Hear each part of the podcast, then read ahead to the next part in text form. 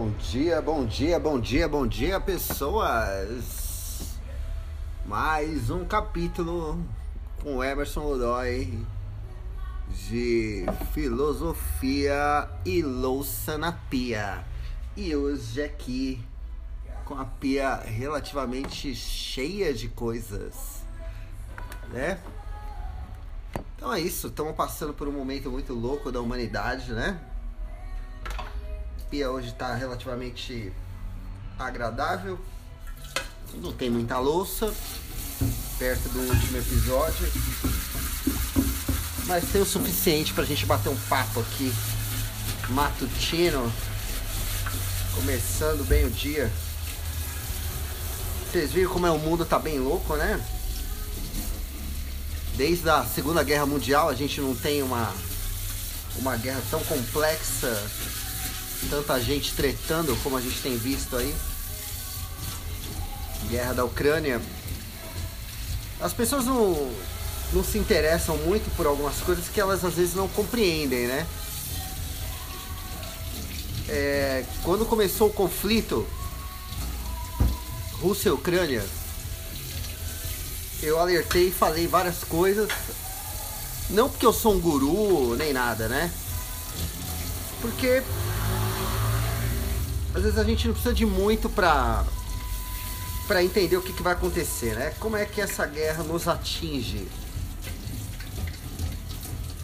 Pô, pessoal tinha que ser um pouco ligeiro, né, cara? Tem que ter uma sagacidade, tem que ter uma malandragem.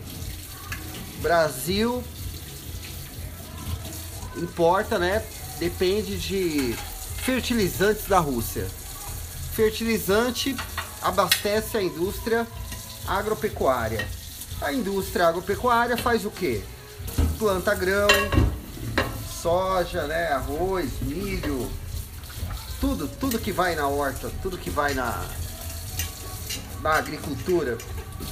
Logo, se você depende de uma coisa que a pessoa não vai te vender mais, você cai na mão do concorrente. Se o concorrente perceber que só ele pode vender aquilo, obviamente que você vai, vai comprar mais caro. Se você vai comprar mais caro, você vai ter que vender mais caro, porque aumentou o seu custo. Ou seja, tomate, cebola, trigo, soja, tudo que é da agropecuária vai ter uma alta, uma alta de preço. Então realmente a guerra na Ucrânia ela vai influenciar o prato do brasileiro. Não precisa ser tão inteligente para entender isso. Então, o que, que isso faz você pensar? Começar a guardar quem usa muito arroz aí, né? Não perecíveis, arroz, feijão, né? Alguns legumes aí que você pode congelar, porque vai subir muito. Eu digo para vocês, não é nem sendo pessimista, mas eu imagino aí um quilo de tomate custando 20 reais. Com isso, outra coisa que a guerra geralmente sobe é o petróleo. Por quê? Porque a guerra custa dinheiro, né? Estar em guerra gasta muita coisa, né? O que, que se gasta muito? Muito combustível. Tanque de guerra é movido a diesel. Então, obviamente que o preço do barril do diesel, do petróleo, vai subir. Se o barril do petróleo sobe, o combustível sobe combustível fóssil, né? Então, quem acha que não tem nada a ver, tem muita gente que é meio imbecil, né? Como é, ah, esse negócio tá acontecendo lá do outro lado do mundo, o que, que eu tenho a ver com isso? Tem a ver que você vai tomar um prejuízo junto com todo mundo. Ah, mas o que, que eu posso fazer? O que você pode fazer é se precaver, gastar menos, guardar uma reserva, comprar, estocar itens que vão ter o seu preço alterado. Porque automaticamente, se o barril do petróleo sobe, combustível sobe, o, fre o preço do frete também sobe. E as coisas chegam nos mercados de caminhão, né? Não chega voando é, de drone elétrico. Então toda essa toda essa treta, né? Toda essa guerra, ela influencia sim e influencia muito no seu dia a dia. Importante você ouvir, avisar, contar pros amigos, pô, escuta esse podcast aí do meu brother aí, pra entender a treta aí que tá vendo. Porque às vezes muita gente escuta e não dá a mínima. O cara escuta e fala, ah, mas aí, né, isso aí tá longe, pega nada, tem que me preocupar com o meu país aqui. Isso mesmo, mas vai se preocupar porque vai zoar seu país também. Né? Por sorte, o país, o Brasil não está na lista de países hostis da Rússia. Porque como a Rússia sofreu uma série de sanções, né? Quem não sabe o que é sanção? Sanções políticas. O que, que são, são sanções políticas? Sanção política é um castigo. Para ser mais resumido e prático. A punição. Então você atacou a Ucrânia e a gente vai te dar um castigo.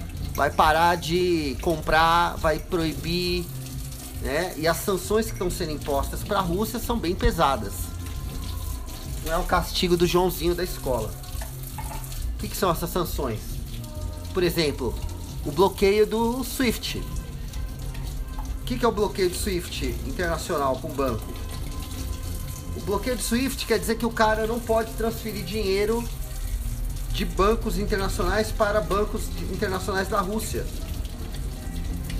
Isso quer dizer, uma empresa que compra produtos da Rússia não vai conseguir nem receber e nem pagar de maneira prática e rápida. Por quê? Porque as operações é como se você tivesse seu Pix e a transferência bancária bloqueada. Fala, ó, seguinte, o banco Bradesco, eu vou pegar um exemplo melhor ainda, vai. A Caixa Econômica está proibida de fazer Pix de transferência. Todo mundo que tem dinheiro na Caixa Econômica vai ficar com o dinheiro preso. O dinheiro tá lá, mas você não pode fazer nada. Não pode transferir pro Itaú, pro Bradesco, pra ninguém. Entenderam a treta do Swift qualquer? Só que isso falando em bancos internacionais, né? Imagina que o cara que vende trigo para a Rússia tem que receber 500 milhões. Quem fazia essa operação era o Swift. Passar de um banco para outro, né? Um banco internacional. E isso aí foi proibido. É uma das sanções, só uma, uma perto de várias por exemplo, não receber aviões de empresas russas. Então, a pessoa que está na Rússia não pode viajar para lugar nenhum saindo de um aeroporto da Rússia, né? Mas aí tudo bem, mas ele pode ir para onde? Ele vai ter que ir de trem, de carro, vai ter que cruzar a fronteira de algum outro jeito para usar um aeroporto de outro país se ele quiser sair do continente europeu, né? Então, para quem não entende, estou explicando aí de maneira leiga, né, para entender a treta da Rússia. E isso ainda está longe de acabar, né? Porque é uma treta baseada em interesses políticos, geopolíticos, estratégicos, né? Tem muita gente interessada na queda da Rússia, como tem muita gente interessada na queda da Ucrânia. Então, a China, como parceiro comercial da Rússia, já se posicionou que não vai mudar de ideia em nada. Né? Então, como a China é praticamente uma das primeiras economias do mundo, os países mais ricos, a Rússia não está se preocupando em, em questão de retaliação do Ocidente. Né? Os Estados Unidos vai castigar a Rússia? Beleza, tem a China para me fortalecer, que tem muito dinheiro para investir nisso. Então a gente vai passar por meses aí muito complexos que é importante todo mundo entender o que vai de fato acontecer. Se você acha que não vai te acertar, então já estou deixando claro aqui, alertando os amigos de que a situação Rússia-Ucrânia vai causar muito estrago, principalmente para a gente aqui. E isso não tem a ver com a política do Brasil. Isso tem a ver com política internacional. Isso Tem a ver com quem está envolvido com compra e vende, né? Então o Brasil está fora da lista de países hostis, mas está na lista de países do mundo que compra e vende, tem comércio exterior e vai ser prejudicado tanto quanto qualquer um. Para você que gosta de ficar tomando sua cervejinha e acha que vai tudo bem, a cerveja vai aumentar de preço por causa disso. Porque a cerveja é feita de trigo, né? O lúpulo, tudo é plantado. Plantações precisam de fertilizante. Fertilizante vai aumentar de preço, a plantação vai aumentar, a cerveja vai aumentar. Então você pode esperar aí, quem paga 10 reais numa garrafa de original vai pagar 20 daqui a pouco. Entendeu? Então, para os cachaceiros de plantão, importante vocês saberem como é que a, a economia vai afetar aí a vida de vocês de maneira bem resumidona mesmo. E eu tô fazendo esse podcast para ser divertido, né? Não ser alarmante, pânico, desespero. Importante saber, né? Qual é a bomba que vai me atingir, né? Quem tiver precavido, de certa forma, vai poder preparar melhor para essa fase da crise. Já não chega a crise sanitária, né? Já não chega tudo que a gente está passando aqui.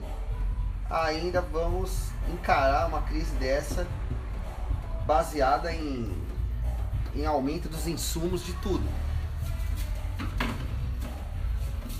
Vocês lembram quando começou a pandemia que tudo relativo à saúde aumentou de preço, né? Luva, máscara, remédio de gripe, né? Então, imaginando isso, você também pode imaginar que vai subir o preço de tudo que está envolvido nessa guerra. Então, a gente precisa entender de maneira inteligente e prática como é que a gente sofre em função aí dessas interpéries mundiais, né? Não custa nada saber, não custa nada usar um pouco da inteligência e da paciência para compreender essas ocorrências e acontecimentos aí. E quanto mais conhecimento, menos sofrimento. Pensem sempre dessa maneira. Tá? Quanto mais se sabe, menos se sofre. Então, invistam em conhecimento. Converse com os filhos, os filhos conversem com os pais. Que às vezes a gente não sabe explicar de uma maneira resumida, né? Então eu tô aqui dando uma dica para vocês de como começar uma conversa sobre uma treta mundial. Quem é muito humilde, quem é muito simples, às vezes não não tem noção desse tipo de problema, né? O que de fato é muito perigoso, porque aí você é pego de surpresa numa crise sem precedente. Quanto mais você estiver preparado para uma crise, de fato é muito melhor do que você ser pego de surpresa, né? Então, tudo que vai acontecer aqui está realmente relacionado a isso. Vocês podem perceber, não sei se vocês percebem quem assiste jornal, é, quem está na TV aberta, infelizmente não tem acesso a isso, né? Mas quem está nos mecanismos internacionais aí, né, os grandes jornais, CNN, tudo, ABC, NBC, BBC de Londres, Deutsche Welle da Alemanha, né? Todos os jornais estão em caráter de breaking news, de urgência, de, né, de notícias realmente muito importantes. Por quê? Porque isso vai afetar o mundo todo. Não se fala nem de pandemia mais. Todo mundo só fala da guerra. Parece que a pandemia foi curada pela guerra. Então, para que ninguém sofra de certa forma, é importante olhar por esse lado, um lado mais cuidadoso, né? Cuidado com o seu dinheiro aí aplicado, porque realmente a gente vai passar aí por um planejamento político, econômico o Brasil segurar esse tranco. Mas eu tenho certeza que a gente vai receber desculpas e mais desculpas, né? Como sempre. Isso vai virar sofrimento de muita gente que não, não entende o que vai acontecer. Então minha dica é estoquem arroz, estoquem alimentos perecíveis aí, que são cultivados em campo agropecuário, né? Suco de laranja vai subir, tudo que usa pesticida e agro, na agropecuária e fertilizantes em geral, né? Todo tipo de fertilizante. Então, espero que vocês tenham aproveitado as dicas aí. Voltando aí com tudo aí, fazendo os podcasts para informar todos vocês da maneira mais prática possível. E em breve mais um capítulo nosso aí. Minha louça já acabou. E assim eu me despeço de vocês. Emerson Godoy Podcast. Divulgue, converse, espalhe inteligência. Abraço.